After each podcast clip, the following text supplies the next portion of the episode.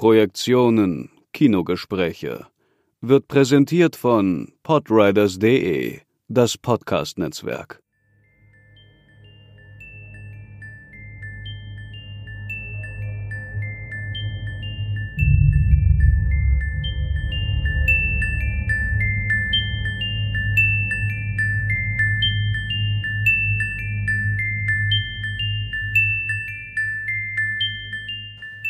Herzlich willkommen zu Positionen, dem Sonderformat des Podcasts Projektionen Kinogespräche von Sebastian Seidler und Markus Stiegelecker.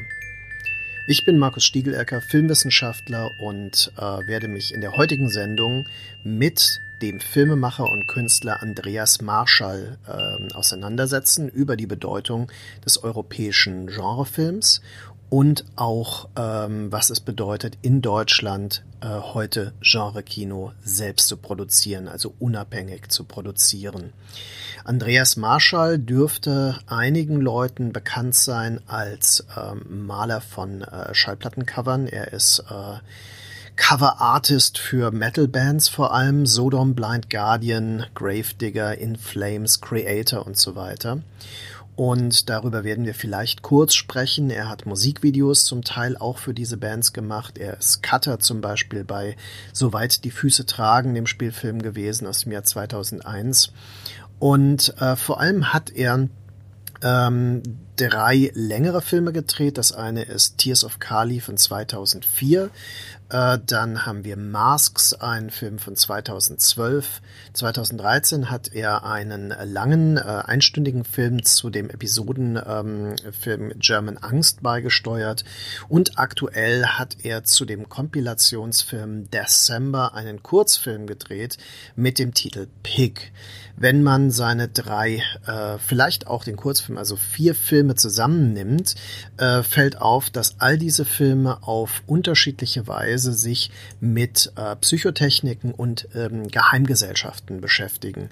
Im ersten Film Tears of Kali geht es äh, um die sogenannte Taylor Erickson Gruppe und in drei Episoden ähm, bekommen wir mit, was mit diesen in ähm, Indien quasi beeinflussten und ausgebildeten Leuten äh, danach geschieht. Also es gibt ähm, hinduistisch benannte einzelne Kapitel, die dann auch einzelne äh, durchaus schreckliche Schicksale ähm, hier aufzeigen. Und äh, der Hintergrund ist eben, sind die Psychotechniken dieser Sekte und äh, was sie eben in der menschlichen Psyche anrichten.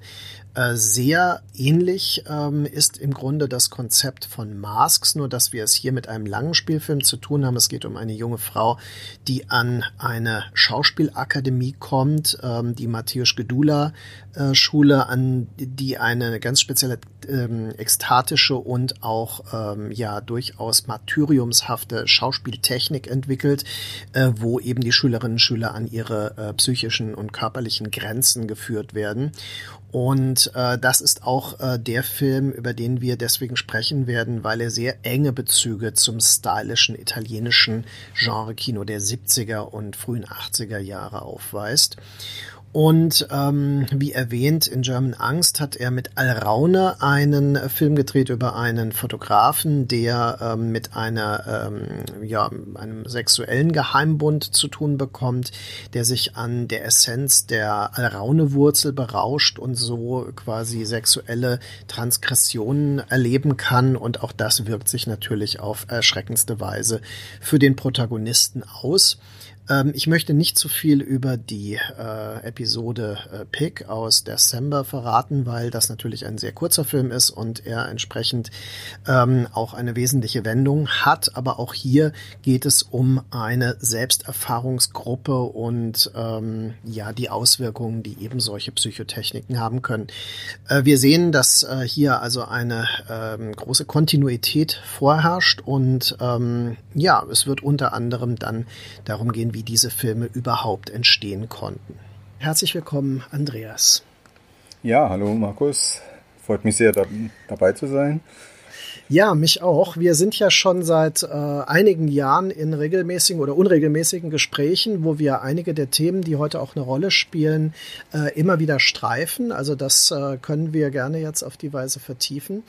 Äh, ich will vielleicht erstmal erzählen, wann ich zum ersten Mal mit dir, ohne dass ich es wusste, dass es um dich geht, konfrontiert wurde. Äh, Anfang der 90er Jahre, ich glaube so ein oder 92 war das, habe ich eine äh, Video oder also eine Art Musik Filmmixtur äh, äh, vorgespielt bekommen von einem Freund in Bayreuth war das. Ähm, äh, und zwar Creator äh, Hallucinative Coma. Und Ach, das war so eine, Aha. ja, das war so eine Mischung aus einem Musikdokumentarfilm über die Metalband Creator und äh, was ich damals sehr spannend fand, ähm, also quasi atmosphärisch sehr dicht gemachte, sehr spektakuläre äh, Hommagen an die äh, Giallo-Thriller und Horrorfilme aus Italien der 70er Jahre. Also es war ja so ein Mad Scientist, der dann äh, junge Frauen mhm, verfolgt genau. und so weiter. Ja. Ähm, war das tatsächlich so dein erster Film? Der wird nämlich bei IMDB ähm, so aufgeführt. Und äh, kannst du vielleicht so ein bisschen rückblickend mal über diesen Film was erzählen? Das interessiert mich sehr. Ja, das war auf jeden Fall meine erste Regiearbeit. Und äh, ja, das muss gewesen sein, kurz nach dem Mauerfall, also 1991 war es, glaube ich. Ähm, ich komme ja eigentlich aus der äh, Covermalerei. Ich habe ja seit Anfang der 80er Jahre äh, schon Plattencovers gemalt, hauptsächlich für Heavy Metal Bands. Und ähm, eine dieser Bands ist Creator. Das mhm. ähm, eins meiner, meiner bekanntesten Covers ist äh, Coma of Souls, also dieser Creator-Kopf mit, äh, der aufgeplatzt ist und da drin sieht man dann ein Bild von Hieronymus Bosch, also ein sehr äh, bekanntes Motiv. Mhm. Und ähm, ich erinnere, erinnere mich, dass, ach ja, genau, ist eine ganz, ganz spannende Geschichte, wie es dazu gekommen ist. Also ich kannte äh, damals auch äh, Jörg Büttgereit schon sehr gut. Also ich habe für, für Jörg ähm, zwei Plakate gemalt, für Nekromantik 1 und Nekromantik 2, genau. also drei sogar, drei sogar, äh, Hot Love sogar schon, also den Prä-Nekromantik-Film. Ja. Und habe dann bei Hot Love auch Licht gemacht. Ähm, auf einer sehr bescheidenen Art und Weise mit zwei Baustrahlern, mit äh, roten und blauen Folien davor. Also schon damals beeinflusst von ähm, Inferno, von Argento. Ah ja. Äh, was Jörg damals noch gar nicht so äh, richtig äh, auf dem Schirm hatte. Hat sich dann später gewundert, dass das alles so bunt ist. also war, das war damals ähm, auf Super 8 gedreht. Und Jörg hatte von äh, Creator die Anfrage bekommen, ein Musikvideo für ihn für sie, äh, zu drehen und hat sich aber irgendwie inhaltlich nicht, ähm, nicht mit der Plattenfirma einigen können und hat das dann abgelehnt und hat mich gefragt, ob ich das nicht machen wollte. Mhm. Und hat die auch, äh, den auch empfohlen. Also der Marshall, der hat auch Ahnung von Horrorfilmen und so und frag ihn doch mal, ob der das machen will. Naja, und dann bin ich da so wie äh, die Jungfrau zum Kind gekommen irgendwie. Ich hatte keine Ahnung, wie ein Musikvideo funktioniert. Ich hatte keine Ahnung, wie das so ist, dass das alles so synchron ist, die mhm. Musik zu dem Bild und so. Also ich war wirklich total ahnungslos. Habe ich dann da ganz schnell reingearbeitet. Aber Ahnung hatte ich natürlich von Horrorfilmen. Und äh, Mille Petrozza, der Sänger von Creator, der war wie ich großer Fan von erstmal italienischen Horrorfilm und dann auch der damals sehr populären Hellraiser-Mythologie. Mhm. Und wollte eigentlich keine Musikdokumentation machen. Das wollte die Plattenfirma, sondern er wollte eigentlich äh, Horror machen. Mhm. Und dann habe ich für ihn erstmal äh, diese beiden Hauptclips gedreht, also äh, Coma of Souls und ähm, Terror Zone, mit so einer Hellraiser-ähnlichen Geschichte im, Background, äh, im Hintergrund. Und mit sehr begrenztem Budget haben wir, haben wir das halt so gemacht, dass man äh, dass man aus diesen äh, Einzelclips auch so längere Versionen schneiden konnte und dann die Spielszenen auch so als Zwischenteile in einer, in einer Dokumentation benutzen konnte. Und irgendwie haben wir das dann wirklich fertig gekriegt, so in, innerhalb von einer Woche oder so Material zu drehen für eben diese fünf, glaube ich, Clips, die auf dieser äh, Longform Compilation drauf sind. Und ja, es war sehr, es war sehr äh, spannend. Also es waren, wir haben gedreht im äh, Vorhauen, äh, wie hieß es nochmal? Ähm, so ein altes, stillgelegtes ähm, Militärgelände ich weiß jetzt nicht mehr genau, wie es hieß. Das war so Haunedorf, oder sowas hieß das. Ich muss noch mal äh, recherchieren, dann äh, gebe ich dir den Namen. Auf jeden Fall haben wir so ein dieses alte Gewölbe benutzt und, und haben dann ähm, diese Geschichte erzählt von Dr. Wagner, dem äh, Gewaltforscher.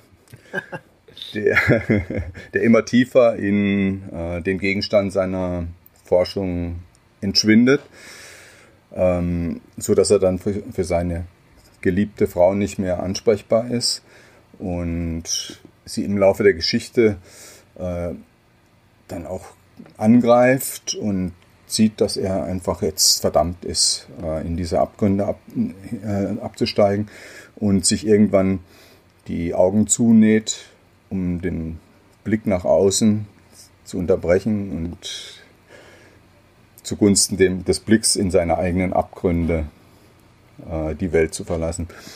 Und, äh, wenn ich ähm, kurz unterbrechen darf, das ja? äh, erinnert natürlich schon mal sehr an spätere Geschichten, die du auch verfilmt hast, wie Tears of Kali und ja. einzelne Szenen und Elemente. Das ist, äh, da können wir später nochmal drauf zu sprechen kommen.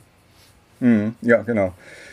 Ähm, ja, das Interessante ist, dass ähm, ich damals zu dieser Zeit auch so eine Psychotherapie gemacht habe, also so eine klassische Gesprächstherapie, also so eine Psychoanalyse und meine äh, Therapeutin diesen Film sehr interessant fand. Also mhm. diese ganze Geschichte mit dem, Zug, mit dem Blick nach innen und so und äh, die zugenähten Augen, das fand sie psychoanalytisch sehr, sehr ergiebig. Das glaube ich, ja. Ja, also das war so meine erste, meine erste Begegnung mit, ähm, mit Film. Interessant ist an, bei dieser Geschichte, dass ähm, Joe Heim, der Kameramann, der inzwischen einer der renommiertesten deutschen Kameramänner überhaupt ist. Also er mhm. hat jetzt unlängst gemacht ähm, den Vornamen, dann hat er die Sieben Zwerge gedreht, dann mhm. hat er, äh, also er hat wahnsinnig viele äh, Filme gemacht, Tatort auch und so.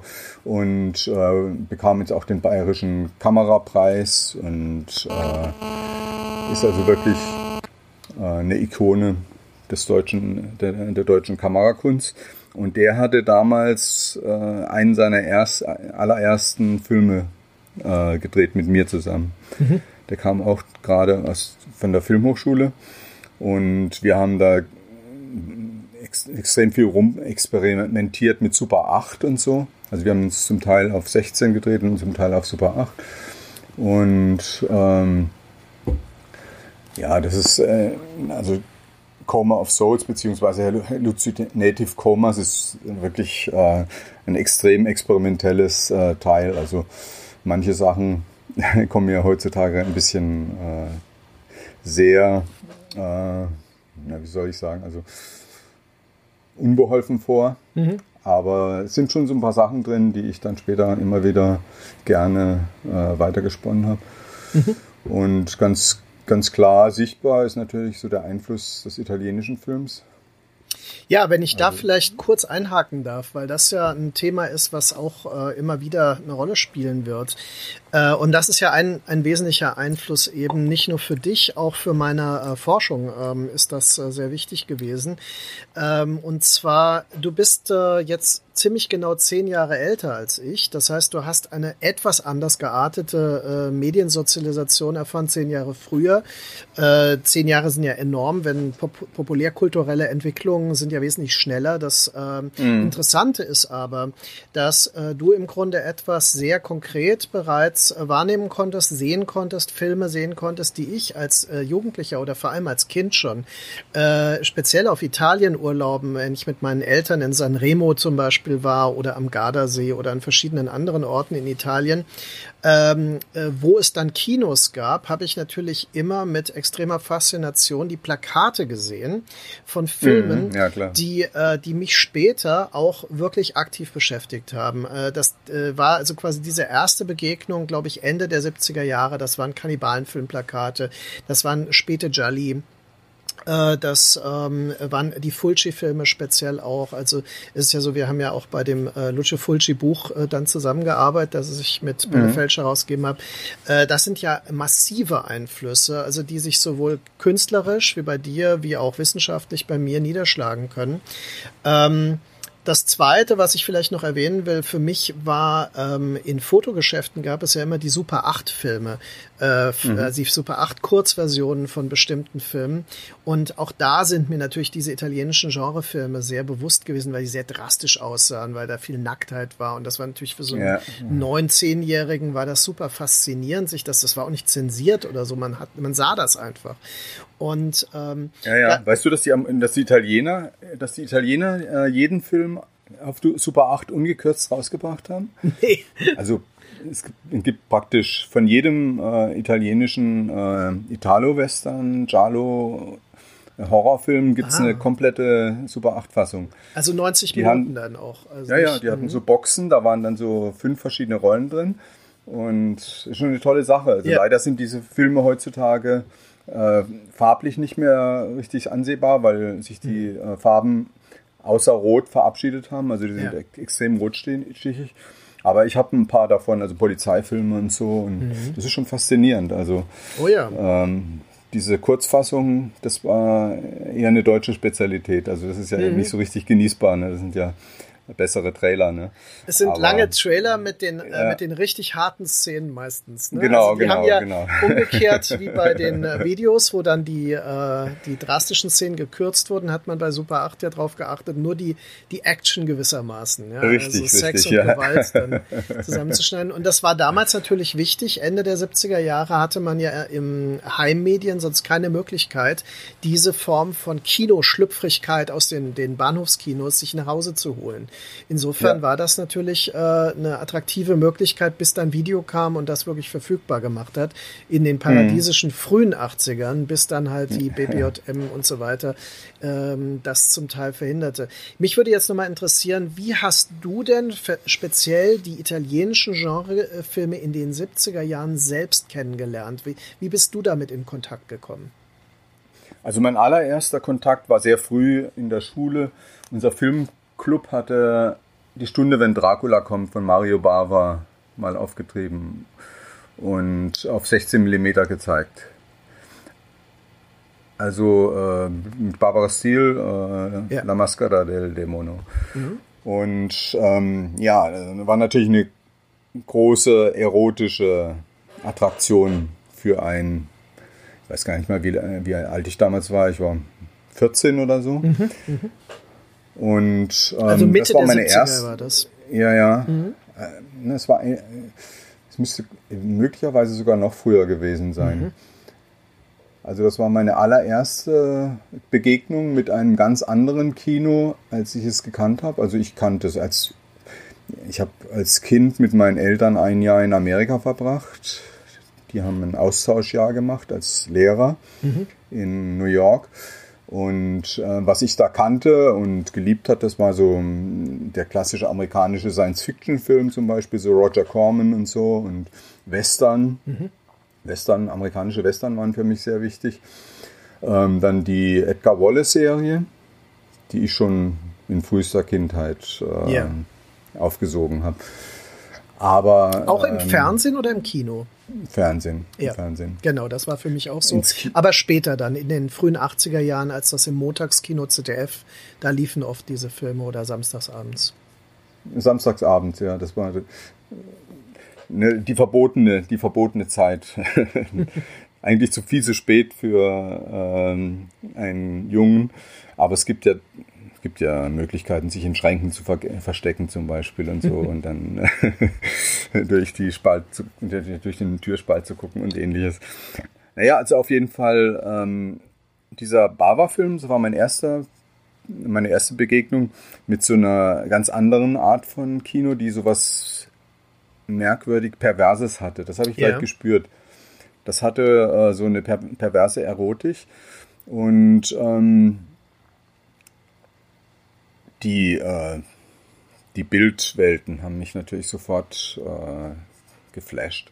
Also das wäre ja hier wirklich Gothic-Ästhetik, ne? Ja, also, äh, ja die klassische italienische, italienische. Gothic, genau. Mhm. Ja, genau, mit so einem leichten Sadomasochismus, einem sadomasochistischen Atem, der das Ganze durchweht hat. Ähm, dann parallel natürlich der Italo-Western. Ich kann mich noch erinnern, meinen ersten Italo-Western, das war ähm, für ein paar Dollar mehr. Mhm. Den habe ich auf einem Campingplatz, ich glaube in den Vogesen, äh, gesehen. Und zwar ähm, auf einem Klappstuhl hinter einem Zaun durch ein Wohnwagenfenster. Also mhm. ganz, ganz winzig so. Aber also in, in, in, eine benachbarte Familie hat den geguckt. Ich hätte das natürlich nicht gedurft und wir haben, hatten auch keinen äh, mobilen Fernseher dabei. Aber die hatten tatsächlich so einen kleinen Transistorfernseher und da mhm. haben sie tatsächlich ähm, für ein paar Dollar mehr geguckt. Das war das erste Mal, dass ich einen vollen Italo-Western sehen konnte. Und auch der hat mich total fasziniert und äh, hat mir auch gleich äh, gesagt, das ist was ganz anderes als der amerikanische Western. Das mhm. ist was ganz anderes als John Wayne und so. Und ähm, so kann ich sagen, dass ich äh, das italienische Kino schon wirklich äh, als ähm, Halbwüchsiger mhm. in der Pubertät äh, kennengelernt habe. Und so richtig ähm, bewusst die Entscheidung, äh, das italienische Kino dem amerikanischen Kino vorzuziehen, kam mit Suspiria. Mhm. Also Suspiria war dann so eine ähm, so ein Kinoerlebnis, was meine Erfahrung des äh, Genrefilms nochmal auf eine ganz andere Ebene gehoben hat. Ähm, man muss sich vorstellen, also Suspiria lief in einem eher kleinen Kino bei uns und ohne jegliche Vorankündigung. Also man hatte vorher eigentlich noch nichts äh, über Argento gehört. Und der Film war auch nicht wirklich groß angekündigt, also hat keine große äh, Presse gehabt und so. Und ähm, ich hatte dann unser, unser lokaler äh, Filmkritiker, das war mein äh, Musiklehrer lustigerweise, der hatte geschrieben, das weiß ich jetzt heute noch, ähm, diese, diese Mischung aus äh, E.T.H. Hoffmann, äh, das Omen und ähm, Blumen des Bösen oder was, sowas ist das Aufregendste seit Jahren und Jahren. Mhm. Und da dachte ich mir, hey, klingt interessant, bin da reingegangen und das hat mich dann wirklich komplett umgehauen. Ja. Also, also, das hat mich ja. Äh, weil ich finde, ähm, was du jetzt tatsächlich mehrfach an den drei Filmen, die du als Beispiel hattest, also die Stunde, wenn Dracula erwacht, ähm, für ein paar Dollar mehr und Suspiria, es sind äh, alles ja Filme, die sehr typisch für das italienische Kino, auch für das virtuose äh, italienische Kino der Zeit jeweils, das, was sich performatives Kino ins Zentrum stellen. Also eine Inszenierung, die sehr weit jenseits der Narration und des, des reinen Plots agiert die auch jenseits ja. der ähm, erzählten Psychologie ähm, angesiedelt ist und sehr stark auf die Sensation, also das, was wir sinnlich wahrnehmen, abzielt. Es ist ein sehr sinnliches Kino. Also man hat das bei Bava, die Nahaufnahmen, man hat sie bei Leone im Western-Kontext, man hat sie bei ähm, Argento, der ja wirklich so ein Terrorsystem daraus entwickelt hat. Also mhm. in dem Buch über Argento äh, habe ich ihn ja als Meister des performativen Terrors bezeichnet, deswegen. Ähm, und das wäre auch das, wenn ich das richtig sehe, was dich daran fasziniert hat, weil ja. aus meiner meiner Sicht ist es ja auch das, was du jetzt als Filmemacher selbst umsetzen möchtest oder umsetzt. Mhm, ja, auf jeden Fall. Also dieses, ähm, wenn, wenn ich nach einem äh, Adjektiv suche, was mich am meisten äh, an Suspiria erinnert, dann ist es ähm, das Adjektiv verführend. Ja. Mhm. Also die Filme, die ich bis dahin kannte, also meine Lieblingsfilme bis dahin, das war zum Beispiel sowas wie ähm, Richard Donners äh, Das Omen. Finde ja. ich auch na, heutzutage noch einen äh, handwerklich sehr gut gemachten Film. Ja. Und äh, ja, ist so eine klassische, traditionelle ähm, Erzählkino-Variante des Horrorfilms. Während also Suspiria ja komplett auf jegliche äh, narrative Logik verzichtet, eigentlich von Anfang an. Mhm. Ähm, Suspiria zieht dich ja in, in den Film hinein mit subjektiven Fahrten auf so eine Schiebetür zu. Ähm, die Schiebetür geht auf und mit der Hauptdarstellerin Jessica Harper wirst du reingeworfen in einen Albtraum. Mhm. Wind, Wetter, Regen, äh, wahnsinnige Musikfarben. Mhm. Und du fährst in diese Geschichte rein und von diesem Moment an äh, wirst du nicht mehr aus, dieser, aus diesem Sog entlassen. Also das ist im Grunde das äh, Manipulative, was äh, sich ja einem verführerischen Akt auch äh, ein bisschen äh, ja, eignet, dass man äh, quasi sich äh, quasi gezwungen wird, sich auf diese innere Logik, die der Film etabliert, einzulassen und auch nicht mehr rauskommt, egal ob man das vorher in Erwägung zieht oder nicht, ob man äh, denkt, Richtig, das wird ja. so passieren oder nicht, sondern also dieses Zwanghafte, was das dann bekommt, mhm. äh, das hat mich auch immer sehr fasziniert natürlich und das verunsichert natürlich wiederum einen anderen Teil des Publikums. Also gerade diese Filme, die du erwähnst, haben ja auch, äh, auch von der Kritik damals massiven Gegenwind bekommen. Sie Absolut. wurden zum ja. Teil äh, daraufhin kritisiert, dass sie äh, narrative Schwächen hätten, dass, ähm, äh, wie man heute so schön das immer wieder liest, das Pacing nicht stimmt. Ja, also dass sie äh, so eine Unregelmäßigkeit haben, die sie unberechenbar macht. Und das ist der wesentliche mhm. Punkt. Ne? Das Performative ja. muss unberechenbar sein. Es muss sich ereignen und über uns sich ergießen, damit wir eben diesen äh, cinesexuellen Akt dabei überhaupt äh, wahrnehmen und äh, ernst nehmen können. Und das mhm. ist äh, denke ich, ähm, bei Suspiria und deswegen hat er diesen besonderen Status, also ich teile das absolut, ähm, hat er diesen besonderen Status auch innerhalb der Filmgeschichte, auch in seiner Zeit. Ja, man mhm. könnte tatsächlich diskutieren, ähm, dass Argento natürlich äh, das mit äh, Inferno ja auch noch mal ähm, ja fast schon, äh, sagen wir mal, äh, nochmal weiterentwickeln wollte. Da geht es mhm. auch noch. Aber er hat es dann später ja auch, äh, denke ich, konsensuell nicht mehr ganz so geschafft, weil er diese Radikalität mhm. und auch dieses Frische, das Suspiria bot, äh, nicht mehr hatte, offensichtlich. Ja, also Suspiria habe ich empfunden fast als eine Vergewaltigung. Ja. Ich finde, äh, als ich aus dem Kino kam, da hatte ich wirklich das Gefühl, das hatte was nicht nur was wahnsinnig Schönes, also visuell Schönes, äh, musikalisch Schönes, sondern es hatte auch was Barbarisches. Mhm. Und ich glaube, dieses Barbarische, also um jeden Preis äh, zu verstören, ähm, die Abwehrmechanismen des Publikums außer Kraft zu setzen und was, ja, was zu machen, was einfach really bad, sagt man, da ist. Ich glaube, das ist äh, der, das war der treibende Motor für Argento in dieser Zeit, als, als er ja wirklich noch ein sehr junger Regisseur war. Mhm. Mhm. Und ich äh, finde auch in Inferno hat er das nochmal verfeinert und alles ein bisschen subtiler noch gemacht und mhm. äh, dann mit Keith Emerson, auch mit einer, mit einer Musik, auf einer musikalisch sehr differenzierten Ebene. Also Argento war ja jahrelang ein großer, großer Fan von Emerson, Lake und Palmer. Mhm. Und äh, für ihn war, muss es äh, der Himmel gewesen sein, mit äh, Keith Emerson zusammenzuarbeiten. Mhm. Und äh, dann später, ich finde, in Tenebrae hat er äh, was komplett anderes gemacht, aber also auf einer visuellen Ebene was komplett anderes, aber mhm. der funktioniert auch noch sehr äh, überwältigend. Ja. Also der hat auf mich äh, immer noch sehr überwältigend funktioniert. Ich habe den in Rom im Circus Maximus auf einer gigantischen mhm. ähm, äh, Freiluftleinwand gesehen, mhm. mit einem tollen, überwältigenden Sound. Hat mich damals auch nochmal umgehauen. Und ähm, der Punkt, in dem das dann umgekippt ist, wo das nicht mehr funktioniert hat, das war eigentlich äh, Opera. Mhm.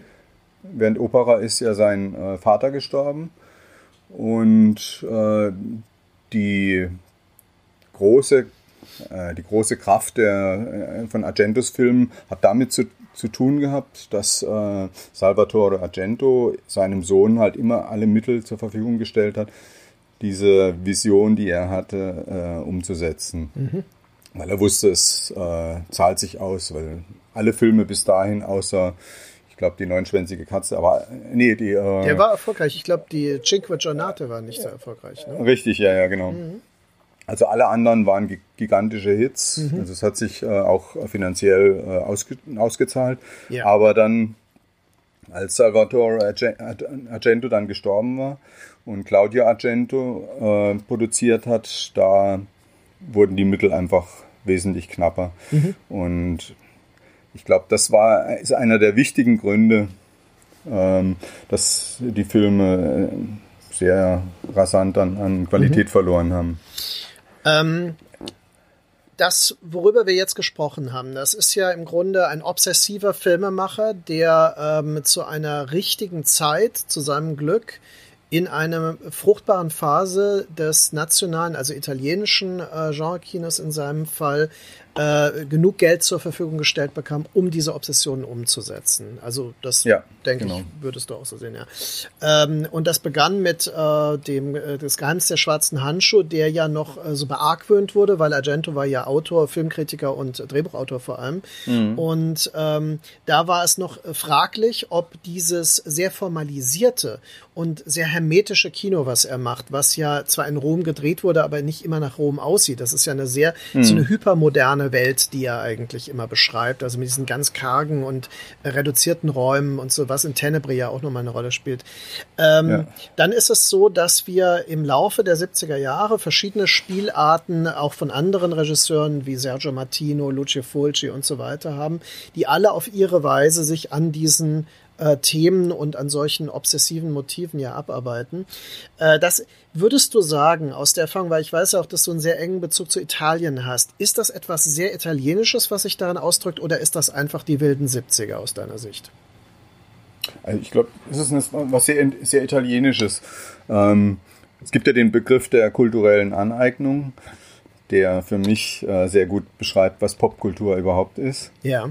Also in, es gab parallel auch zum Beispiel das türkische Kino, das äh, sich an den Inhalten amerikanischer Filme bedient hat und dann so, so äh, mit geklauten Filmausschnitten dann die, ihre eigene Variation von Star Wars und so gedreht hat, auf eine sehr äh, kuriose Art und Weise. Und eben äh, auf einem wesentlich höheren äh, Niveau das italienische Kino, mhm. das ja eigentlich auch ein imitatives Kino ist, eigentlich jetzt, wenn man äh, die Inhalte betrachtet, also die ähm, eigentlich alle amerikanischen Genres erst zunächst mal kopiert hat und dann zu, in was ganz anderes umgewandelt hat. Mhm. Also angefangen mit dem ähm, Sandalenfilm, dann ähm, dem äh, Italo-Western natürlich. Mhm. Ja, und Hitchcock-Thriller sind natürlich für, für Hitchcock-Thriller, genau. Wichtig, ja. ja. Genau, genau. Gerade Argento ist ja sehr stark von Hitchcock beeinflusst. Absolut. Und ähm, ja, man muss halt wissen, dass damals äh, in Italien ähm, das Fernsehen sehr stark reguliert war. Also es gab zwei äh, Fernsehprogramme und äh, die wurden durch die ähm, Demokratia Christiane, die Christdemokraten, sehr stark äh, reguliert. Ähm, es war zum Beispiel nicht möglich, dass Filme gezeigt werden durften, die, ich weiß nicht genau, also ich glaube, äh, jünger als 30 oder 50 Jahre oder sowas waren. Also mhm. die Italiener haben in den 70er Jahren Filme geguckt, die in den 50ern gedreht worden sind. Mhm. Und ähm, es gab auch nur eine ganz äh, reduzierte Zahl von Filmen, die überhaupt äh, pro Woche äh, gezeigt werden durften. Mhm. Also mir hat mal äh, Luigi Cozzi, also ein italienischer Regisseur, der auch den äh, Laden Profondo Rosso in Rom führt, mhm. also den äh, Laden von Dario Argento, so ein Fanartikelladen, der hat mir mal äh, äh, gesagt, dass ähm, das italienische Fernsehen der 60er, 50er, 60er, 70er Jahre, das war so eine Art Erziehungsfernsehen aller BBC oder so. Und ähm, Italiener mussten ins Kino gehen, wenn sie einen Film sehen wollten, wenn einen richtigen äh, Spielfilm sehen wollten. Und diese Regulierung des Fernsehens war eigentlich auch eine versteckte Subvention äh, für das Kino. Hat dazu geführt, dass ähm, bis in die bis Ende der 70er Jahre die italienische Filmindustrie wahrscheinlich die führende Filmindustrie Europas war, mhm. mit einem der größten äh, Filmmärkte der Welt. Und ähm, pro Jahr drei, bis 350 Filme ausge, ausgespielt hat, also pro mhm. Jahr 350 Filme, der Wahnsinn. Wahnsinn. Ja, also das äh, verschafft einen Eindruck davon, wie viele dieser einzelnen Genres, äh, also die in Italien ja auch Filone heißen, ja? also mhm, Strömungen, genau. weil man sie immer gewechselt hat, je nachdem, welche Erfolgsrezepte man äh, quasi gerade für aktuell hielt. Richtig. Äh, ja. Hat man also eine ganze Reihe Sandalenfilme, eine ganze Reihe äh, Western gedreht, dann eine ganze Reihe Jolly und dann kamen eben Zombie-Kannibalenfilme und so weiter, Endzeitfilme und Barbarenfilme. Also alles, was man tatsächlich, wie du es ja auch sagtest, aus den Erfolgen des Hollywood-Kinos äh, übernommen, aber eigentlich auch weiterentwickelt hat. Denn diese Filme haben hm. ja schon eine eigene Dimension hinzugefügt. Und ja. äh, das, was du sagst, das finde ich sehr wichtig, weil es, äh, denke ich, auch in der ähm, äh, konventionalisierten Wahrnehmung von Filmgeschichte, die ja gerade im deutschen Kontext oft gerade nicht Genregeschichte ist. Ne? Mm, ich sage nicht, ja. dass es die einzige Perspektive ist. Es gibt viele Möglichkeiten, Filmgeschichte zu schreiben. Aber äh, wenn man Filmgeschichte als Genre, äh, Genregeschichte be, äh, begreift, dann kommt man tatsächlich auf diese Sonderposition der italienischen 60er und 70er Jahre ähm, das äh, genau wie du es beschreibst, also diese enorme Produktivität, dieser weltweite Erfolg, dass diese Filme zum Teil ja in anglisierten, also englisch äh, um äh, mit Pseudonymen und so umgeformten Varianten dann Amerika auch erfolgreich liefen ähm, und in Deutschland sowieso auch co-produziert wurden. Das finde ich äh, eigentlich sehr faszinierend. Ähm, also wir haben die speziellen Bedingungen, unter denen diese Filme entstanden, dass man also nicht nur Geld hatte, sondern auch Geld machen konnte damit. Und wir haben ähm, quasi äh, obsessive Filmemacher, aufstrebende junge Filmemacher, die zum Teil das nutzen konnten für ihre eigenen äh, Zugänge zum Kino. Und daraus entstand dann zum Teil ja wirklich auch eine Handschrift. Also das heißt, einige mhm. der, der prägnanten Namen, äh, Fulci, Argento und so weiter, äh, sind ja wirklich als Genre-Auteurs zu begreifen. Ja. Jetzt kommen wir nochmal äh, dazu, was hat das eigentlich mit uns heute zu tun? Also ähm, wir haben uns darüber schon so oft unterhalten, dass es für uns offenbar eine Wichtigkeit hat. Äh, ich hatte schon angedeutet, dass du in deinen eigenen Filmen und bereits in den mu ersten Musikvideos und auch in der Ausleuchtung, wie wir jetzt wissen, bei ähm, Budgereit bereits, äh, solche Einflüsse ähm, umgesetzt hast. Mhm. Ähm, was ist die Bedeutung dieses obsessiv performativen Stils, den wir aus dem italienischen Kino der 70er kennen, für heute? Warum ist das heute noch relevant? Und warum zum Beispiel drehst du Filme, vor allem Masks, äh, den man da nennen könnte, aber auch, würde ich sagen, deinen ganz neuen, Kur also der Kurzfilm äh, aus dem ähm, Compilation-Film December äh, namens Pig, ähm, die unter so einem Einfluss entstehen. Also was ist die Funktion heute davon? Hm. Äh, ja, also ich muss sagen, ich bin so ein, äh, so ein äh, Bauchfilmmacher. Ich ähm, weiß, äh, ich glaube, ich ähm, reproduziere immer noch die, das Erlebnis, was ich hatte mit diesem Film, also mit ähm, Suspiria. Ich möchte, dass, ähm, dass mein Publikum dasselbe erlebt. Dass mein Pu Publikum äh, überwältigt wird, Angst hat, äh, erregt wird, ähm, fasziniert wird und so weiter. Und ähm, diese, nochmal zurückzukommen, das italienische Kino der 70er Jahre würde ich bezeichnen als ein Volkskino auf hohem technischen und künstlerischem Niveau. Aber eben als ein Volkskino. Mhm. Ähm, wenn man in den 70er Jahren ins Kino gegangen ist, dann ist man nicht unbedingt, also zumindest auf dem Land, also damals ähm, hatte jedes Dorf ein bis zwei Kinos, also jedes kleine Dorf ein bis zwei Kinos, ist man nicht unbedingt zu Beginn des Films äh, eingetroffen, sondern man hat vielleicht gegessen und dann ist man ganz entspannt zur Hälfte des Films gekommen, hat sich den Schluss zuerst angeguckt und dann den Anfang. Also diese Art, äh, Filme zu, zu konsumieren, die ähm, erfordert erstmal ein sehr, ebenso diese sehr drastische Bildsprache, die dich immer wieder reinzieht, egal wann du jetzt gerade in den Film einsteigst. Ja. Mhm.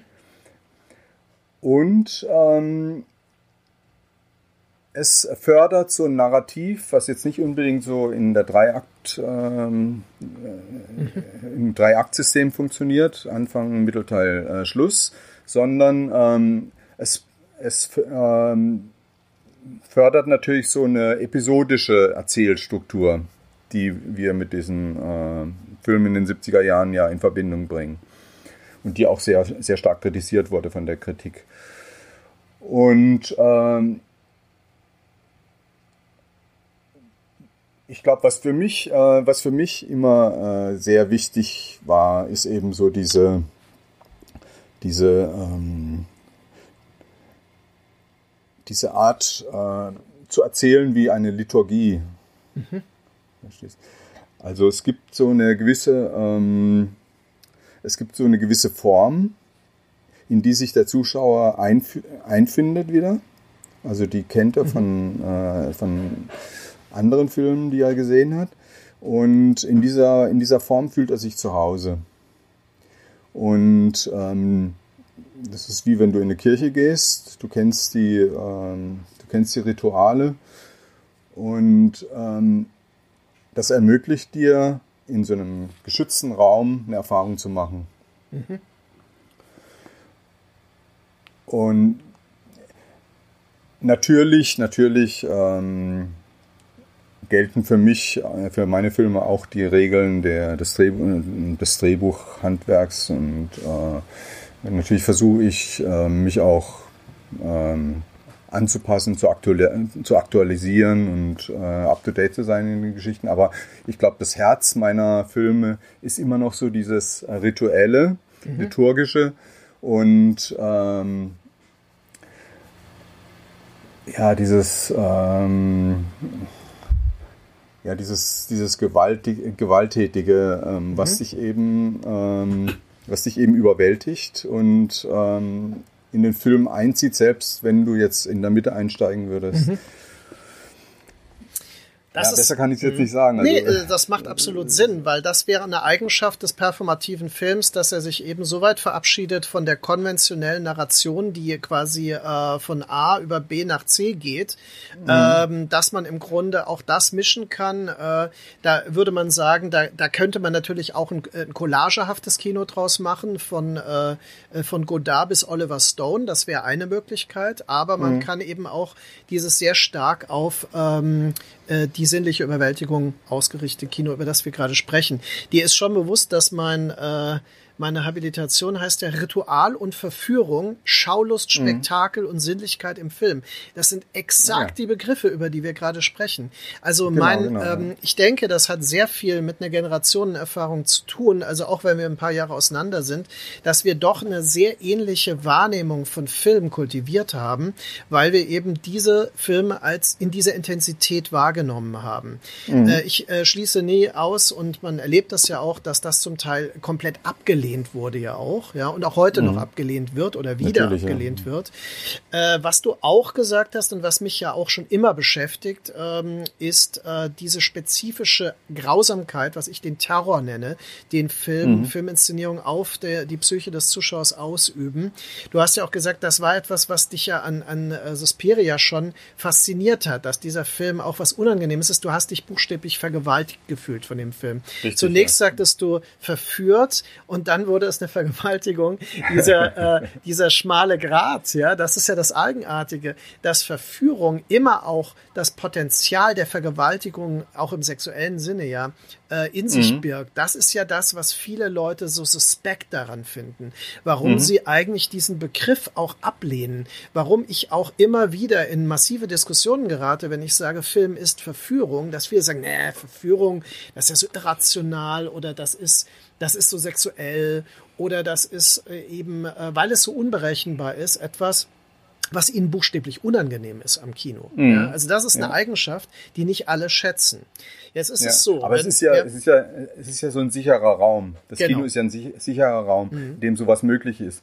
Und interessanterweise ist doch das italienische Kino ähm, ein katholisches Kino. Ne? Ja, also, definitiv. Aber hallo. Das ist äh, in einem erzkatholischen Land ähm, gehen die Leute ins Kino und gucken sich Filme wie von Argento an oder von Ruggero Deodato oder sowas. Ja. Das, ähm, es gibt Leute, die das überhaupt nicht verstehen können. Oder die meinen, ja, das ist halt, äh, das sieht man mal wieder, wie, äh, wie äh, die Dämonen im verklemmten Katholik Katholiken und sowas dann zum Vorschein kommen, sowas. Aber es ist eine ganz klare Sache. Also ähm, für die für die richtige Moral ist der Kirchenbesuch zuständig.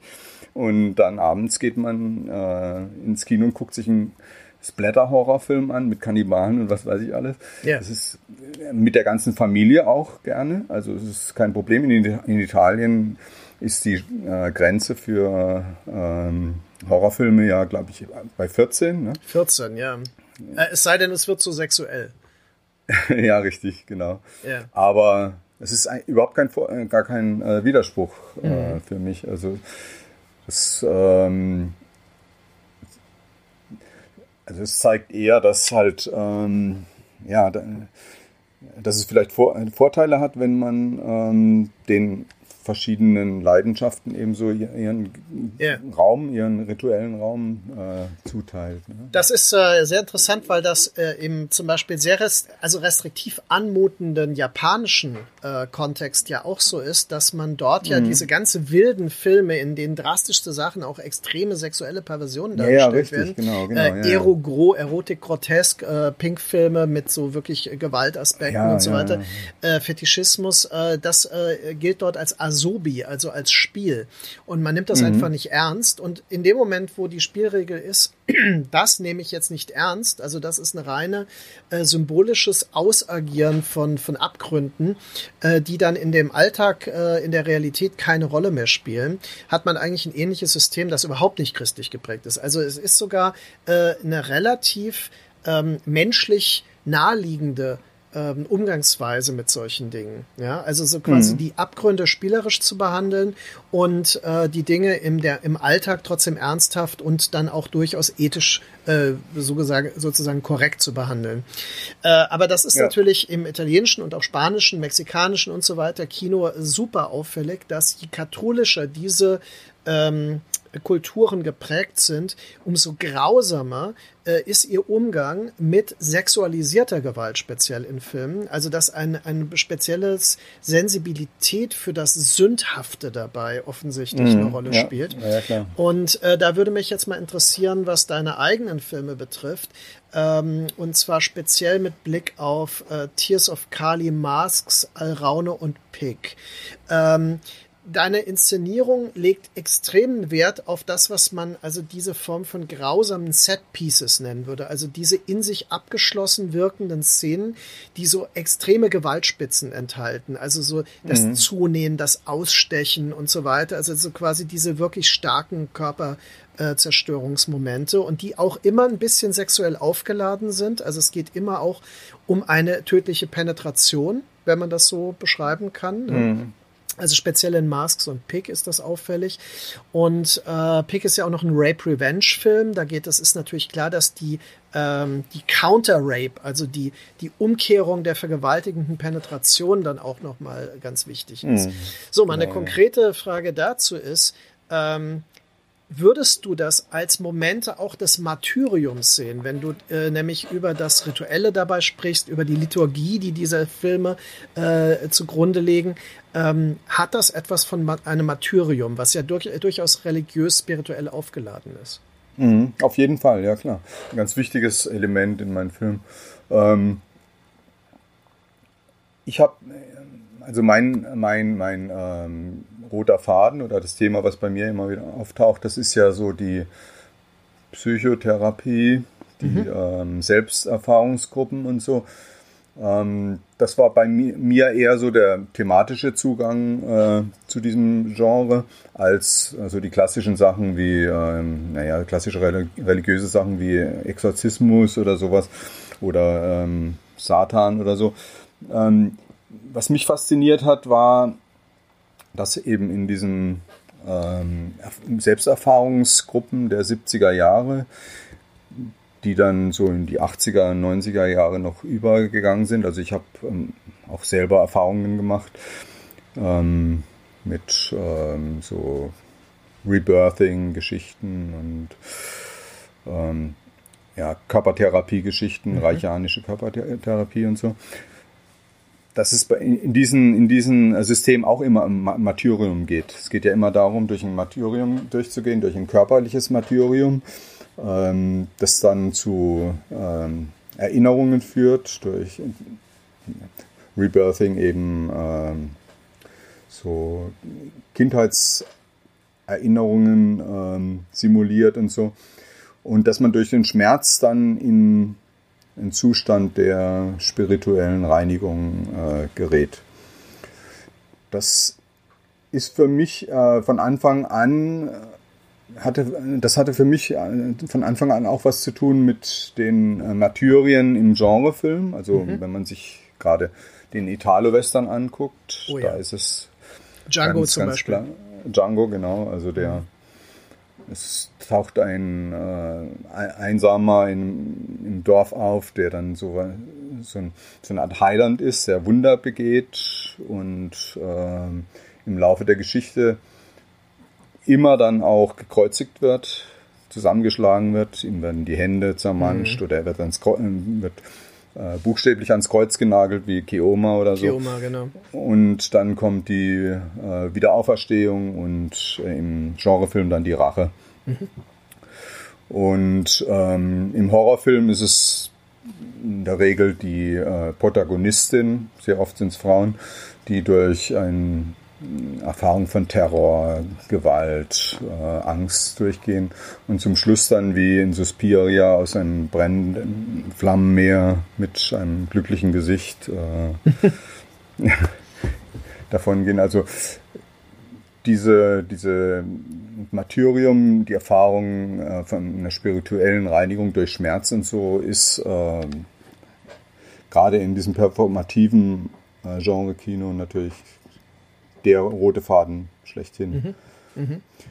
Ja, es ist interessant, als ich jetzt den neuen Film, also Pick, gesehen habe, da ist das Martyrium äh, ja ein bisschen gekontert. Ich will jetzt nicht unbedingt die Auflösung dabei äh, mhm. verschenken, aber mhm. ähm, äh, das ist schon interessant, dass also dieses äh, Element immer von unterschiedlichen Seiten auch äh, von dir beleuchtet wird. Ne? Also das mhm. ist, ähm, ist das bewusst, würdest du sagen, oder ähm, ist das was, was sich ergibt, wo du ja sagst, du machst das im Bauch raus, das eigentlich zunächst mal, oder? Ja, das ergibt sich, das ergibt sich. Also das ergibt sich automatisch, indem ich eben dieses rituelle System immer wieder ähm, kreuze mit den, mit den realen Einflüssen aus dem, was ich halt so in mhm. Nachrichten höre oder was ich im, äh, in, meinem, in meiner kulturellen Realität so erfahre. Mhm. Und äh, bei, bei Peak ist es klar, wo das herkommt, also was, mhm. welche Einflüsse da eingeflossen ja. sind. Also politische Situation, MeToo und so. Genau. Mhm. Äh, ist das auch, äh, ich meine, du liest ja relativ viel. Wir, wenn ich mich erinnere, wir reden sehr oft über Bücher, über Artikel, Zeitschriften und so weiter und äh, auch Nachrichten. Ähm, also das ist etwas, äh, was auf dich auch einen sehr starken Einfluss hat, obwohl du es ja dann auf eine hochgradig symbolische und ästhetisierte Weise verarbeitest. Also genau, im ja. Grunde ähm, ist es eine Abstraktion von dem, was deine äh, Realität sonst bestimmt. Ja. Mhm, genau, und ja. ähm, jetzt äh, um mal ganz grundsätzlich auf äh, die Filmsituation in Deutschland zu kommen. Deine Filme sind ja ungewöhnlich. Also egal mhm. wie man sie sehen mag, ähm, sie sind äh, Vertreter einer Spielart, die man im deutschen Kino fast nicht hat, weil wir äh, also im Grunde keine Produktionsmechanismen haben, die offiziell gefördert werden, die hartes Genre-Kino im Grunde präferieren. Es gibt immer mhm. mal wieder Beispiele, dass, dass solche Dinge äh, irgendwo durchrutschen gewissermaßen. Es gibt verwandte äh, Produktionen aus Österreich und so weiter, die das äh, schaffen. Also in drei Tagen bis zu Tod von Prohaska zum Beispiel, gerade der zweite Teil ist da äh, mit Sicherheit so ein Terrorfilm. Ne? Aber das Absolut, ist, halt, ja, ja. ist halt österreichisch. Ne? Und mhm. in Deutschland haben wir eine sehr große Schwierigkeit, äh, die auch von vielen, auch Interessegruppen mittlerweile ja diskutiert wird. Also äh, eben junger oder oder neuer deutscher Genrefilm und so weiter. Also solche Interessengruppen, die das immer wieder durchdenken, was, was hier schief läuft.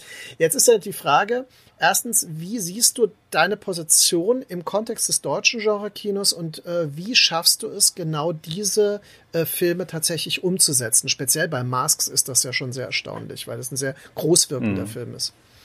Mhm. Ja, also das ist äh, natürlich ein schwieriges Thema.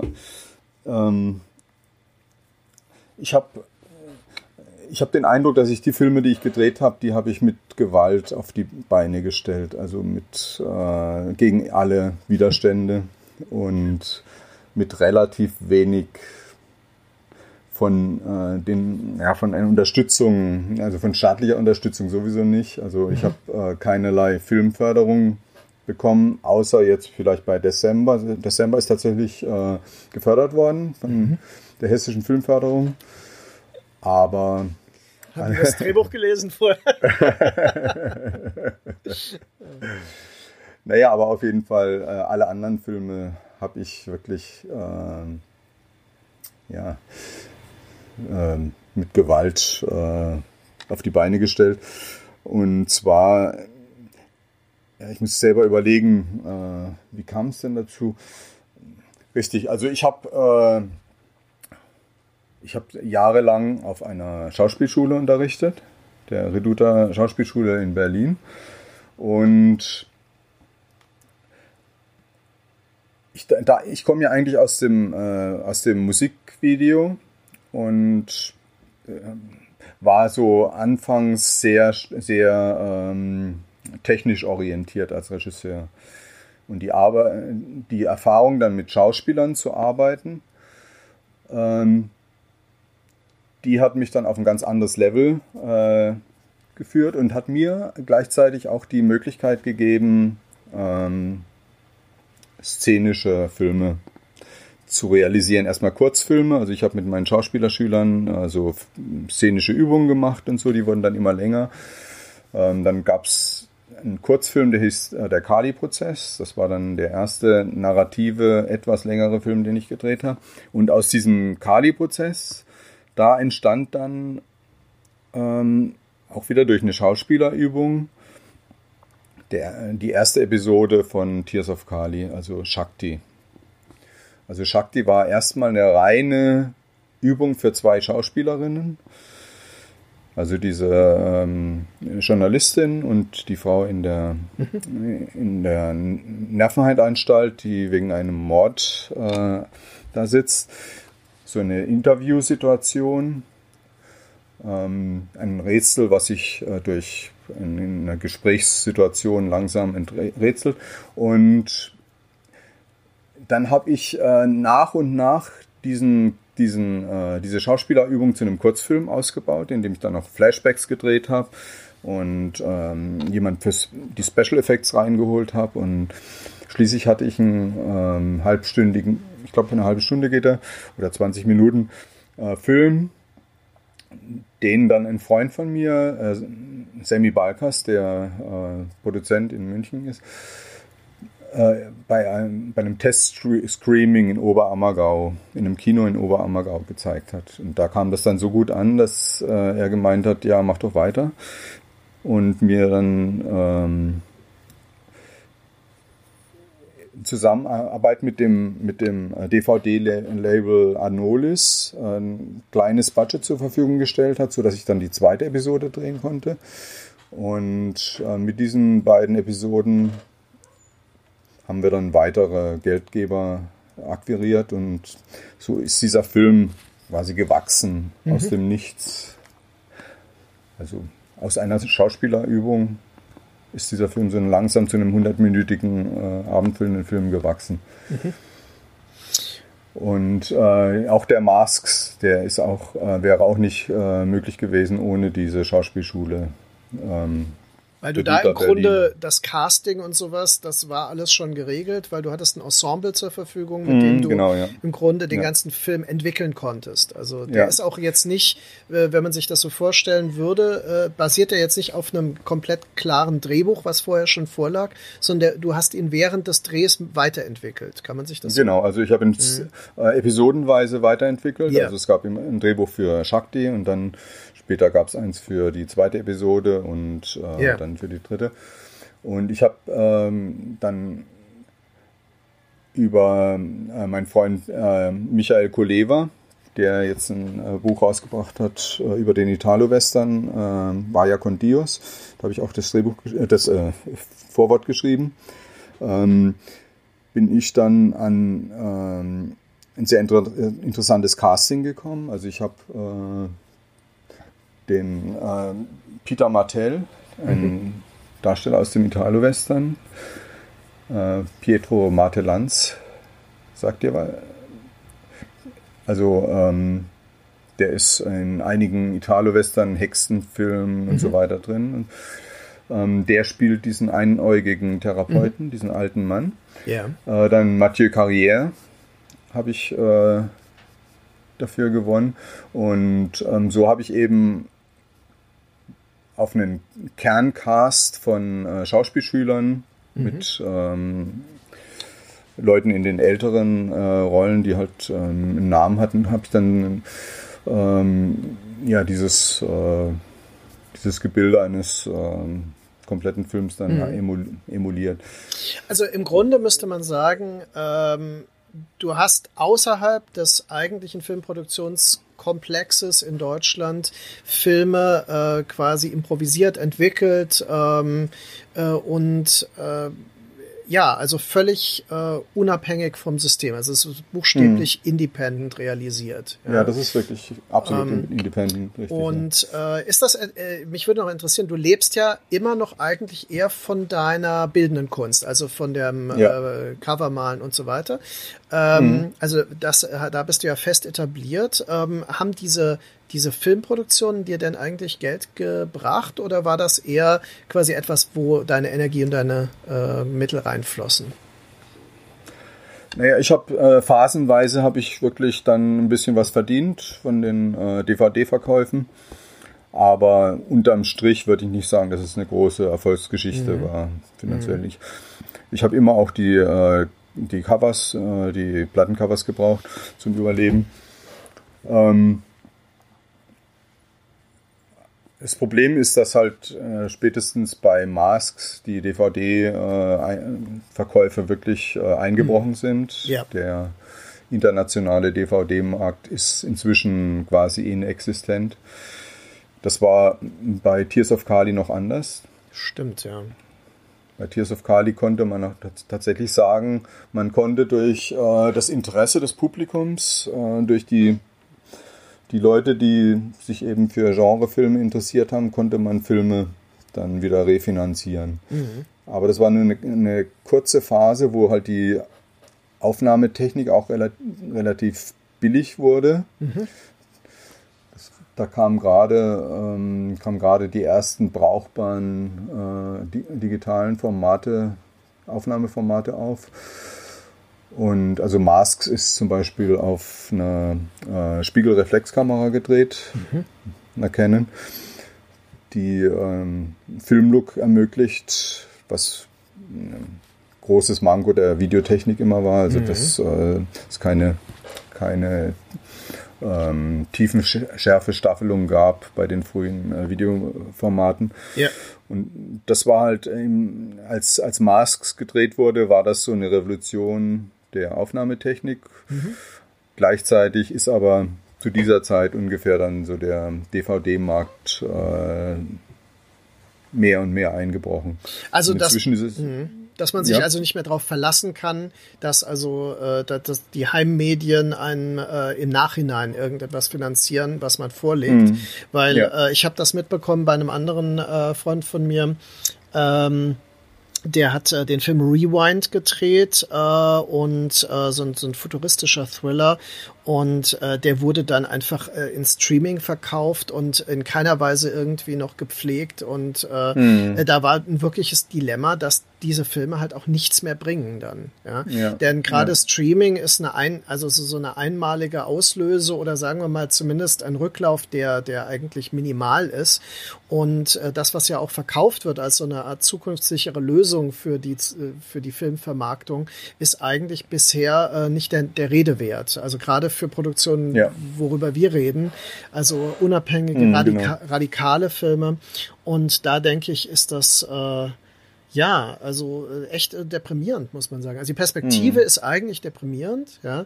Und äh, ja, es ist so, ich meine, ich mache ja nebenbei, also in meinen anderen Tätigkeiten auch Musik und äh, auch das ist ja ein Geschäft, das mittlerweile völlig hinüber ist. Man kann natürlich immer noch Alben veröffentlichen auf CD, auf Vinyl und man erreicht damit vielleicht weltweit 500 Leute und dann kann mhm, man sich freuen, weil dann lohnt es sich, eine, eine Vinylplatte zu pressen. Aber im Endeffekt mhm. ähm, ist alles, was man reinsteckt, äh, pure Leidenschaft Leidenschaft. Ne? Ja. Und, das ist ähm, richtig. Also ich finde ja bei, bei Vinyl ist es so, dass ähm, es gibt ja, gibt ja Gruppen wie zum Beispiel äh, Rome, mhm. die machen, glaube ich, so 500er Auflagen, Vinyl, ja. irgendwelche tollen Luxus-Editionen. Ja. Äh, mhm. Und äh, nach einem Jahr sind diese Dinger, kosten diese Dinger 100 Euro. Mhm. Also die sind so rar, dass sie ähm, innerhalb von einem Jahr zu Liebhaberobjekten äh, mhm. werden. Mhm. Und ähm, das ist zumindest in der, in der Musik äh, natürlich eine Möglichkeit, äh, denke ich mal, äh, sich auf eine gewisse Art zu finanzieren, mhm. oder meinst du nicht? Oder zumindest die Arbeit ein bisschen zu finanzieren, weil ja, die ja, Sache genau. ist ja die, dass beim Filmemachen ist es ja noch viel extremer, dass man enorme Auslagen hat. Ja? Eben. Äh, gut, bei der, der Musik, wenn man also. wirklich ins Studio geht und Studiopersonal äh, ähm, und so weiter bezahlt werden muss, dann wird's richtig hart. Also dann geht es ja in die mhm. Tausende, die man dann äh, zurückbekriegen muss und das ist beim Film von vornherein äh, klar. Äh, natürlich hast du recht, durch die Digitalisierung hatte man ein paar Jahre lang enorme Möglichkeiten. Aber auch das ist mittlerweile, wenn man dann halt doch mit bekannten Schauspielerinnen und Schauspielern arbeiten will und so weiter, relativ schwierig geworden. Ich würde ähm, so ge jetzt gegen Ende mal äh, eine Sache erzählen. Ähm, ich hatte dich ja mal in, ähm, in meine äh, ähm, äh, Medienhochschule eingeladen, also ähm, wo ich diese Reihe Filmwerkstatt gemacht habe. Ähm, und mhm, da hast ja. du deine Arbeit ja diskutiert mit Studenten oder sie vorgestellt. Und, äh, und da ist es interessant, dass im Nachhinein wurde ich von, von zwei, drei, es war nicht viele, aber ich wurde von zwei, drei Leuten angesprochen, die mich äh, fragten, ja, also der Herr Marschall, der, äh, der macht ja, also der ist ja vor allem interessiert daran, das Publikum so zu schocken, ja. Also so, so, zu, äh, so zu treffen durch so drastische, eben was wir, wo worüber wir redeten, hm. diese martyriumsartigen, äh, Terror äh, ausübenden ähm, Szenen von, von wirklich, äh, ja, auch von Grausamkeit und Qual. Und auch dieser masochistische Aspekt, den du erwähnt hast, ist da wichtig. Hm. Und das konnten die sich nicht erklären. Warum macht man das? Wer will das sehen? Warum äh, würde man, äh, macht man den Aufwand, Filme zu drehen, deren Höhepunkt dann tatsächlich diese Drastik ist? Und ähm, was ich, was mich da interessieren würde, hast du denn Erfahrung mit einem sehr jungen Publikum, also das so um die 20 ist und äh, wie das eben auf diese Kunst reagiert, die aber schöpft aus einer Zeit, wo die ja nicht mal in Planung waren, ja? Mhm. Hast du da Erfahrung? Ja, ich äh, habe Erfahrung durch die Leute, die bei meinen Filmen mitmachen. Also meine Ausstatter und äh, Kameraassistenten und äh, Leute, die einfach so im Team dabei sind und die Schauspieler auch, die sind natürlich alle aus dieser Generation. Und ich habe die Erfahrung, dass man die, wenn man sie wirklich festnagelt vor so einem Film und sie mal durch so einen Trip durchgehen lässt, dann äh, wissen sie das so durchaus zu schätzen. Also der springende Punkt ist halt, so, so, äh, Leute in, eine, in ein Kino zu kriegen von einer großen Leinwand. Mhm. Und da habe ich dann Vertra Vertrauen auf mein Handwerk. Ich weiß schon, wie ich das hinkriege, dass die dann nicht auf ihr Handy gucken. Mhm. Aber ähm, schwierig wird es, wenn äh, die Leute über, über Tablet oder sowas Binge-Watching gewöhnt, gewöhnt sind, also nur die spannenden Szenen oder nur die narrativ wichtigen Szenen sich anzugucken und dann vorzuschatteln und ähm, möglichst viele Folgen pro Nacht äh, zu schaffen. Ähm, auf einem kleinen Abspielgerät äh, in total äh, ablenkender äh, Atmosphäre, dann ist das natürlich echt schwierig. Dann hat mhm. das performative Kino echt schwierig. Aber ja, meine Erfahrung ist, steckt Leute in den Kino, macht das Licht aus, schön große Leinwand, macht den Sound richtig laut, dann äh, funktioniert das schon. Also ich glaube, dass es ein urmenschliches äh, Bedürfnis ist, sich äh, schockieren zu lassen und die, die, die Kontrolle zu verlieren und mhm. durch eine extreme, exzessive Erfahrung durchzugehen, das mhm. trotzdem zu überleben. Mhm zu lachen, zu weinen. Also ein symbolisches Martyrium zu durchleben und äh, das Kino gereinigt zu verlassen. Das wäre ja ein Richtig. kathartisches Erlebnis, was du dabei. Richtig, äh, auf jeden Fall. Genau. Okay. Ja. Äh, ich will dem gar nicht widersprechen, weil mein Interesse an, an diesen Filmen entspringt auch dieser Hoffnung. Ich kann nicht sagen, dass es immer funktioniert. Es gibt auch einfach Sachen, die gehen einem tierisch auf den Wecker. Also filmischer hm. Exzess äh, wie The Bunny Game, wie Human Centipede 2, äh, mm. die, die da ins Leere laufen, also die so ja. eine Art Überbietungswettbewerb benutzen und äh, oder Serbian Film zum Beispiel, die also quasi mm. ähm, wirklich äh, den Exzess um seiner selbst willen äh, quasi steigern und äh, wo man nicht mehr wirklich sagen kann, wo wollen die damit äh, eigentlich hin. Ja, ja äh, aber das, das ist oder auf der anderen auf der anderen Seite vielleicht auf der anderen Seite vielleicht auch ähm, so eine rein formelle ähm, Zitatefreude, also so, eine, so eine, so eine ähm, epigonenhafte äh, Reproduktion der äh, Genremuster ohne den emotionalen Kern, den, also gerade so die italienische, äh, italienische äh, Gialli und so, die werden ja inzwischen von manchen Leuten so als ähm, deswegen interessant gesehen, weil sie extrem schrill sind, weil sie, äh, mhm. weil die also Schauspieler vielleicht, äh, genau, die Schauspieler sind hölzern, die Synchronisation stimmt nicht und das wird dann reproduziert. Also in Dezember ist eine Episode drin, die funktioniert voll auf diesem äh, Level. Und äh, das mag ich gar nicht. Also das mhm. ist, es ist also äh, diese, diese neuere Lesart von, von Genre-Kino als Trash-Film. Also quasi ja, klassisches genau, Genre-Kino ja. ist irgendwie trashig und dadurch äh, unterhaltsam Richtig, und lustig und da kann man sich immer irgendwie äh, zum Popcorn äh, da sowas gönnen, aber im Endeffekt, äh, klar, hat das überhaupt nichts mit der Intensität zu tun, äh, die wir jetzt da diskutiert haben. Ähm, die muss ja darüber hinwegsehen. Natürlich gibt es genau. diese, diese unfreiwillig komischen Momente, die sind äh, unbestreitbar, die gibt es auch bei Argento und die gibt es in vielen Synchronisationen, gerade aus den Absolut, 70ern. Also wo Rainer Brandt ja bestimmt war und das zum Teil oh. einfach Teil der Unterhaltungskultur war. Aber im mhm. Endeffekt äh, ist es nicht das, worüber wir geredet haben. Also wir haben über nee, diesen Anteil äh, gesprochen, den man aber auch finden würde und äh, eben gerade die Therapiegeschichten und ähm, wir hatten über Grotowski, das Theaterkonzept auch mal gesprochen, ekstatisches Theater und so weiter, äh, was man aber auch in einem Zulawski-Film finden würde. Also da kann man mhm. sich dann auch Possession angucken oder ähm, Der Teufel von, äh, von Zulawski und so weiter äh, weil diese Filme, die man niemals als trashig sehen würde, haben trotzdem äh, diese Intensität, ja, dieses Martyriumshafte, diesen Terroraspekt, das Performative und äh, arbeiten aber auf einer anderen Ebene wieder anders. Ne? Äh, genau, das ja. finde ich, äh, finde ich dabei sehr interessant. Dass, also ich glaube, der gemeinsame Nenner ist gerade nicht dieses Unterhaltsame, was so ein großes Genrepublikum scheinbar ähm, heute noch daran ähm, ja reizvoll findet, ähm, da bin ich auch manchmal sehr befremdet. Also vor allem, wenn man in solchen äh, ja, so Festivals oder so ist. Ja, das ist ja eine riesen mhm. Gaudi für viele. Ja, das ja, ist total, ja, ja, totaler Spaß. Und ich denke mir immer so, ich, Aber ich, ich, finde, ich finde, es ist gar nicht äh, der, der Aspekt der Unterhaltung alleine, sondern ist ja so eine Distanzierung davon. Ja. Also dieser Blick auf das Genre als äh, was Trashiges, Campiges, äh, Unbeholfenes ist ja so ein, äh, so ein Versuch, sich selbst zu erheben. Ja, zum, total. Äh, zum großen Cineasten, der sich dann so amüsiert über die unbeholfenen Versuche von Filmemachern. Mhm. Äh, und das ist ja im Prinzip eine emotionale Distanzierung. Eigentlich ist es ja Feigheit vor dem Feind. Das ist ja eigentlich äh, vor dem Feind der Versuch. ja, genau. Ich, also, ich könnte kotzen, wenn ich das also gerade dann in so Mainstream-Produktionen deutschen Fernsehen, also man findet das ja überall, bis in Tatort. Ne? Ja. Und, aber es ist ein komplettes Missverständnis. Also äh, Italo-Western-Szenen bei Moreau Tatort. Ja, ja, ja, ja genau.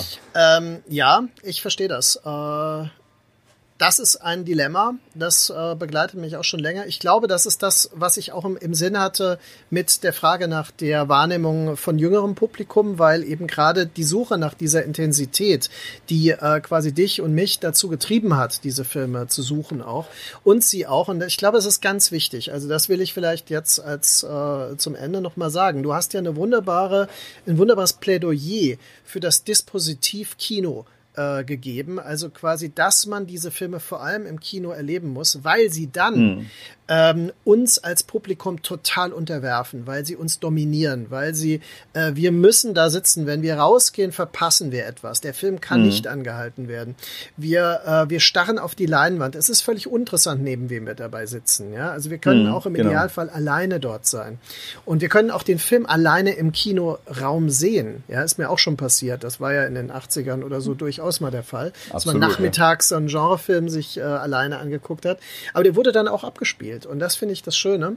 Und äh, das sind diese Erlebnisse, also diese Intensität, die auf der bewussten Auslieferung, dem Mut, sich einem filmischen Erlebnis quasi komplett zu öffnen, basieren. Und das ist eben gerade nicht die Feigheit vor dem ja, richtig, genau. Ja, ähm, das finde ich. Darf ich noch eine Sache ja, sagen klar, zu, dem, natürlich, zu dem Thema allein im Kino sitzen? Ja, klar. Das Schöne, äh, wenn man allein im Kino sitzt, ähm, zumindest in den alten Kinos, da gibt es ja den Lautstärke-Knopf neben der Tür, weißt du das? Ah. Da gibt es so eine kleine Klappe. Ja, ja. Wenn man ganz ja. allein im Kino ist, dann geht man zu dieser Klappe, macht die auf und dreht es den Lautstärke-Knopf auf. dann hat man endlich mal die richtige gut. Lautstärke. Sehr gut. Das nur als kleiner Tipp für unsere Hörerinnen und Hörer. Ähm, ja, also äh, Andreas, vielen Dank für diesen Einblick, nicht nur in die eigene Arbeit, sondern auch in das, äh, das Filmerleben, was uns ja auch verbindet und was unsere Interessen da, äh, denke ich, auch ein bisschen äh, systematisiert hat jetzt. Ähm, und was vielleicht auch eine Inspiration sein könnte, wenn man die Radikalität verspürt und auch diesen Drang hat, man muss diese Filme machen, dann sollte man sie auch drehen, egal unter welchen Bedingungen. Richtig, und ja. äh, das finde ich äh, immer wichtig als Erkenntnis. Und vielleicht kann man das auch als kleine subtile Botschaft oder plakative Botschaft sogar aus dieser äh, Sendung noch mitnehmen. Ja, vielen Dank. Äh, Stimme zu. Sehr gut. War mir ein Vergnügen. ja, mir auch. Und ich hoffe, wir sehen uns bald. Ähm, und hier, äh, ja, Position war das, äh, eine Sondersendung von Projektionen, äh, Kinogespräche, dem Podcast von Markus Stiegelecker und Sebastian Seidler. Und ähm, wir werden uns in Zukunft immer wieder ähnlichen Einzelthemen dieser Art widmen. Also haltet die Augen offen und bis bald. Tschüss.